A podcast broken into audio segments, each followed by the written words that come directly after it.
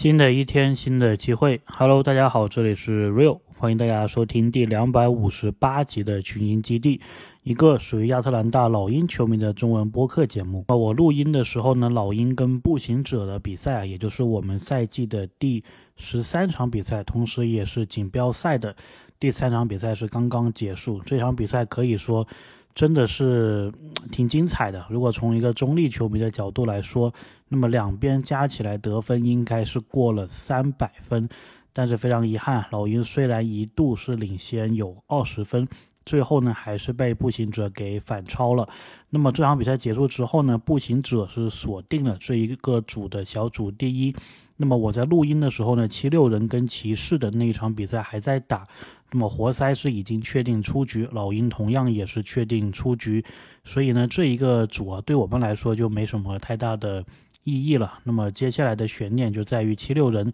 跟骑士，他们哪一个有机会可以争夺这一个外卡的资格？那么今天我们这个节目呢，首先还是来回顾一下这一场。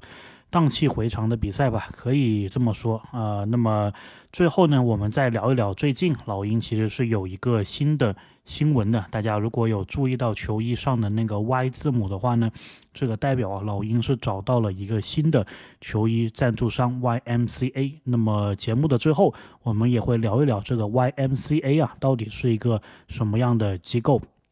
那么这场比赛呢，一上来的时候呢，其实老鹰的解说员有给出我们这一场取胜的一个要诀，就是多打内线，然后呢，防守上避免打快，因为步行者他这个内线失分啊是在全联盟倒数。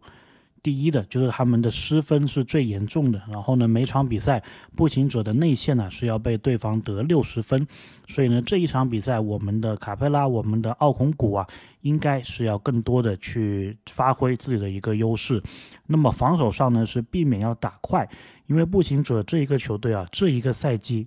他们的进攻速率啊是非常的快，所以呢，对于老鹰来说。一定不要落入对方的一个节奏，然后呢，在防守方面呢，你自己的脚步要快啊，然后回防要快。然后刚开始的时候，比赛的观感上面呢，确实是步行者真的跟他们的名字啊，这个 pacer 一样打的是非常的快啊，感觉传两下呢就有一个空档，然后空档一出来呢就很坚决的去投这一个三分球了。那么第一次暂停的时候呢，我们是十七比十九落后两分。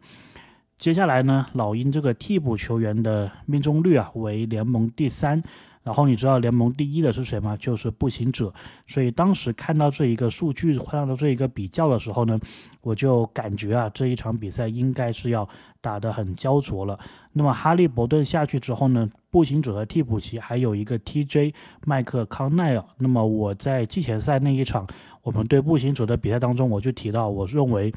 麦克康内尔其实是很符合步行者这一个体系的。他们的控球手，那么主力是哈利伯顿，替补就是康奈尔，然后其他的这个四个球员呢都有投射能力，所以他们的这一个一控或者说一传四射的这一个组合啊，可以说上一场是彻底的打花了老鹰。所以呢，看到这个 TJ 汤奈尔上来啊。我又隐隐约约的想起了那一场比赛。那么步行者这一个跑轰的体系呢，我觉得无论是他们的正牌的控卫，还是替补的控卫啊，都是很符合的。所以呢，第二次暂停的时候呢，我们呢跟步行者可以说是真正的战斗刚刚开始，二十七比二十七平。当然呢，这段时间呢，博格丹是拿到了自己的第三次犯规，仅仅是在第一节的时候，所以老鹰呢还是有一定的这一个人员上的一个隐忧。那么当然这一节还有一个比较好的消息啊，就是特雷杨他的状态似乎是回来了，特别是这一个投篮的感觉，三分的感觉，因为在这一节呢他是有两个的三分球，所以第一节结束我们是四十比三十四。领先六分，然后这个时候呢，老鹰的解说 Bob Ruffin 也是说，如果是按这个节奏的话，也就是说第一节的比分乘以四，那么这一场比赛结束的时候呢，老鹰可以拿到一百六十分，步行者可以拿到一百三十六分。最后呢，两队加起来啊是可以拿到三百分，但是后来呢，发现是显然低估了这两个球队，因为他们彼此的得分都非常的夸张。那么第二节的时候呢，老鹰的场边记者啊 Turner 也是有问马夫金采访他，问他一个问题，然后就问他呢说，你从其他的控卫啊，特别是那些老将的。控卫身上学到了什么东西？那么巴夫金呢就说要保持这个作为后卫的侵略性，因为只有自己具有侵略性的时候呢，才能够让啊球场上其他的球员参与进来。那么巴夫金呢也是受伤啊，所以好一段时间应该都不会复出来打比赛。然后第二节的时候呢，老鹰啊，其实刚开始的时候，我觉得他们的防守做的是不错的，因为在整整的第一节啊。一整节的时间，步行者没有一次他是让这个进攻时间低于十秒的，也就意味着他这个球啊拿到手之后，十四秒以内他就完成了投篮。然后呢，难得第一次第二节一上来，我们是把他。迫使到他是要用超过十四秒的这一个进攻时间呢，所以呢，你可以说是老鹰这方面防守上做的比较好，或者说这段时间呢步行者他的一个进攻是存在问题的，所以呢，卡莱尔也是马上叫了个暂停呢。这一次暂停的时候呢，我们是领先了十分，四十七比三十七。然后哈利伯顿呢就从替补席上回来了。那么这一次呢，他回来之后呢，可以说是带活了步行者的一个进攻。不过呢，老鹰呢这段时间。博格丹的手感是非常的好，那么他在上半场还没结束的时候呢，替补出场已经是贡献了十七分，其中呢你是能看出来他的状态真的是非常的好啊，跟队友不断的要球，然后呢包括最后时候有一个无视防守的三分球，然后这个时候呢，我其实觉得啊，老鹰应该都把球给。博格丹啊，但是亨特好像不是很领情啊。其实有两次呢，你可以是把球交给博格丹的，但是亨特呢选择着自己带球的突破。虽然他有一次是分给了底角萨迪克贝啊，但是萨迪克贝没投进。但是第二次呢，我觉得他应该还是要给博格丹的，他还是没有给啊。那么这个时候，全场的观众其实也是有在。喊就是 bogey bogey，就是希望大家把球给博格丹的。但是呢，很遗憾呢，我是觉得说这段时间真的是应该给博格丹。不过呢。也影响不大，因为这段时间呢，其实我们的领先优势啊，已经是来到了两位数，来到了十三分。然后博格丹的这一个进攻的感觉呢，其实也带动了莫里，包括老鹰的其他球员。于是乎呢，莫里也是有两记的三分，然后约翰逊有一个二加一打成功。所以呢，老鹰这一段可以说是彻底的打疯了。于是呢，步行者方面又叫了一个暂停。这一次暂停呢，是比赛的第五次暂停，七十八比五十八。我们的领先优势啊，已经是来到了二十分。那么上半场最后的这个时间呢，老鹰打的是有点点的随意啊，进攻呢是稍微的。有点拉胯，但是依然能够靠着对面的犯规啊，是频繁的得分。所以呢，我们的领先优势啊，在半场的时候呢，就已经缩小到了十三分。但是尽管如此，其实你在进攻方面也是不能太苛责老鹰的，因为半场八十六分的这一个得分呢，已经是老鹰上半场的得分记录，这是个新的。队史的记录，之前的记录呢是八十五分，好像是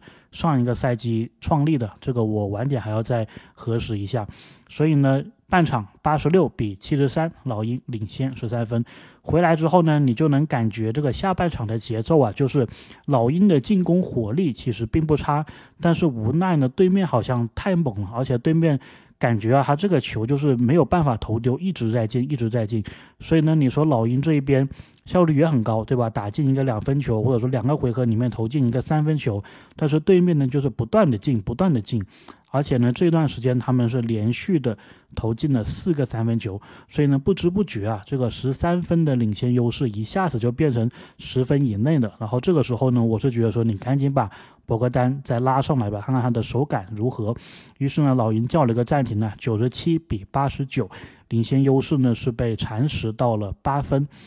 然后暂停回来呢，这个时候啊，特雷杨出手了一个三分球。那么这一记三分球呢，也是创造历史的一记三分球，因为他这个三分进了之后呢，他职业生涯在老鹰一共是投进了九百一十一个三分球，超过了第二的九百一十的杰伦，呃，不是杰伦·逊，乔·约翰逊，成为老鹰队史三分命中第二的球员。那么他距离第一的这个 Baylock 这一名球员呢，还差一百四十个。这个赛季有没可能达到呢？有点难，对吧？因为这是赛季第十三场，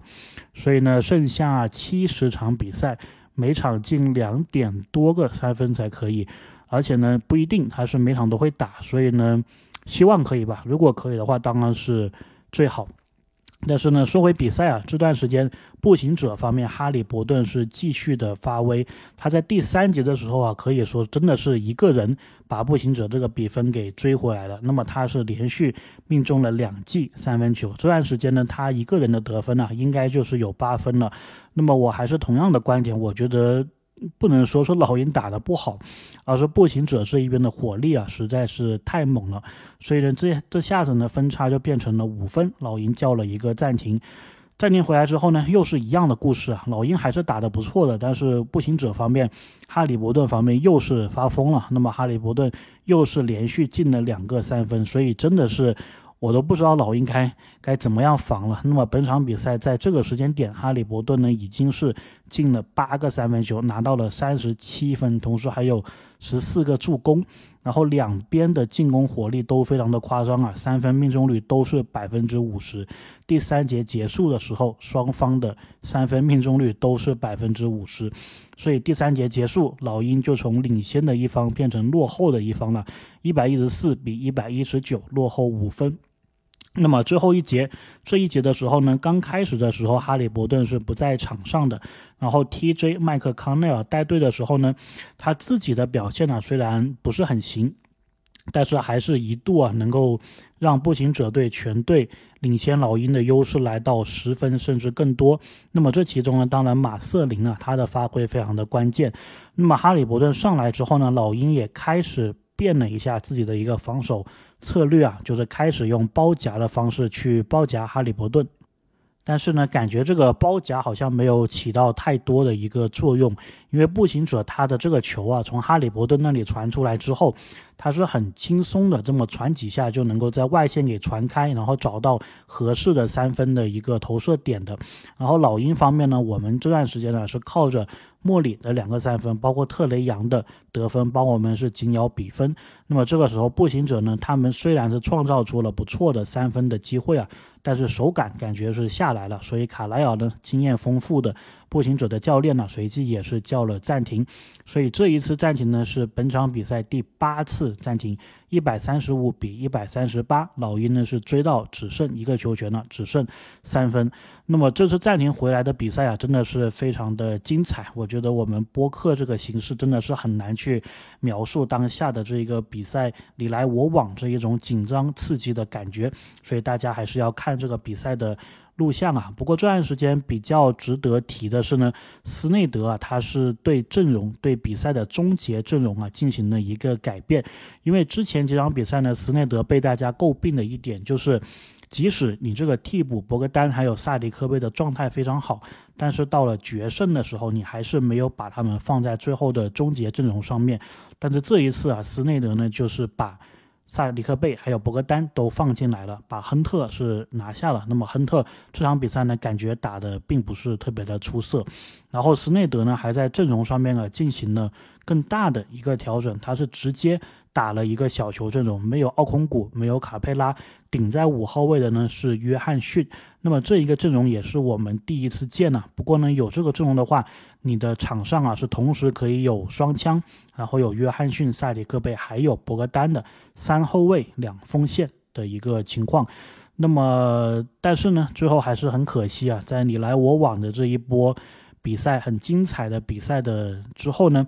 老鹰最后啊虽然是防下了哈利伯顿的一次进攻，但是呢在转换进攻的时候，莫里有一个上篮没有得手，那么我们最后呢也是输掉了比赛。那么最后的那一攻呢，其实我自己觉得是没有太大问题的吧，就是莫里他在反击当中，如果教练是没有叫。暂停的话，那他肯定是说，哎，有什么好的进攻机会，我就先抓紧时间得分，对吧？这个英文呢叫做。就是 what the defense gives you，就对方的防守给你什么样的机会，那么你就要把握住。所以呢，我自己是觉得莫里上篮的这一个选择是没有问题的，只不过可惜的是呢，这个上篮没有进，所以呢，这场比赛也就输掉了。总的来说呢。如果你是中立球迷，你是会挺开心的。这场比赛这个比分也确实是非常夸张啊，两边加起来超过了三百分。那么老鹰这场输掉之后呢，锦标赛已经是确定出局了。然后我们的战绩呢也变成了六胜七负，重新的回到了百分之五十的以下。那么接下来我们还有一场背靠背啊打篮网，那么这一场比赛可以说是必须要拿下的了。那么步行者的。这个赛季的表现也是有点超出我的预期，就我能想到他们是会比上赛季好，但是没想到比上赛季好这么多啊！特别是这个进攻方面，感觉真的是明显就是比其他球队快了一大截。那么老鹰，我觉得今天算是勉强的匹配住了对方的一个火力啊，但是呢，你说长久以往，步行者这个状态呢，能不能继续这样子保持呢？至少看完这一场比赛，我感觉他们似乎可以啊，这个也是非常令人害怕。但是呢，这场比赛说回来，我觉得还是有两点吧，可以说是老鹰球迷比较觉得积极的一个方面。第一呢，就是特雷杨他这个状态啊是回来了。那么这场比赛，哈利伯顿应该是三十八啊三十七分，那么特雷杨是三十八分，而且特雷杨这场比赛的效率啊其实非常的高，无论是三分，无论是上篮，以前的那些不进的球，今天呢感觉都稳稳的进了。所以呢，希望啊他这个状态能够保持。那么第二点呢，就是我刚刚提到的，最后时候斯内德他是改变了自己的一个终结阵容，然后同时呢也是尝试打一个小球阵容，尝试用。约翰逊呢去打卡佩拉还有奥孔古的这一个位置，这两点呢，我觉得都是值得肯定的。所以希望老鹰接下来赶紧的反弹，对吧？赶紧再把这个胜率拿到百分之五十或者是以上。OK，那么这一场比赛呢，我们就复盘到这里。那么接下来呢，我们今天呢，暂时就先不聊球员还有教练的采访了，我们先聊一聊老鹰这场比赛球衣上最大的不一样，也就是呢，我们可以留意到啊，在老鹰球员的球衣的胸口上面多了一个 Y 这一个标志。没错，老鹰呢最近呢是跟亚特兰大当地的这一个 YMCA 这一个机构呢。是签约，那么 YMCA 呢，在未来的几年呢，都会成为老鹰新的球衣赞助商。那么，首先关于 YMCA 这一个机构呢，大家肯定很好奇，对吧？这个机构是干什么的？其实呢，它这个 YMCA 啊，是一个缩写，大概的意思呢，就是年轻的基督徒他们的一个组织，可以这么理解。所以呢，YMCA 呢，它是一个有一定宗教意味的一个非政府的组织，那么它最早呢应该是在瑞士啊发源的，那么现在应该是到了一百，就全世界一百二十多个国家吧，应该都有 YMCA 的一个分布。那么它在美国的情境当中，或者说在体育的情境当中呢，其实它你可以理解为是一个健身房，因为呢它这个机构啊，它有一个宗旨，就是希望这个年轻人。都能够有一个健康的身体，都有个积极的生活的态度，所以呢，他在全美啊各个地方是开了很多的健身房，而且是开了很久很久的。包括我自己住的这一个小城市啊，也是有 YMCA 的。所以呢，其实很多的老鹰球员。他们这个年纪啊，在小的时候，他应该都是在这个 YMCA 有过打球的这一个经历的。那么，我记得我之前在哪里也看过啊，就是一个 NBA 球员他的一个吐槽，就说他觉得有一天的一场比赛。感觉打的是在是在打野球，那么美国人形容这个野球啊，它一般也会叫做叫做 YMCA pickup game，就是在 YMCA 随便打的一场球，所以大家就能看出来，其实 YMCA 就是一个平常可能。打野球的这么一个健身房的一个感觉。那么老鹰在介绍 YMCA 的时候呢，其实特雷杨啊、巴夫金啊，包括一些其他的学员也有分享啊，当年在 YMCA 打球的一个经历。所以呢，我看了一下，其实老鹰的。各个这个自媒体啊，感觉都是挺看好这一笔签约的，因为确实 YMCA 它其实象征的也是有一定的体育的这一个意味的，所以我是觉得老鹰这个约啊，其实签的是非常的不错。那么讲到 YMCA 呢，其实还有一首歌肯定是要跟大家推荐一下的。那么这首歌呢是一个叫 Village People 的乐队唱的，名字呢就叫做 YMCA。这一首 YMCA 啊，我稍微哼一下，大家应该就知道了。它这首歌呢，就是副歌部分就直接是用。直接这样唱出来就 Y M C A 是这样唱的，然后这一首歌呢，其实在美国的流行度非常非常的高啊，在各大的体育比赛当中呢，你都是能看到，就是球迷很喜欢，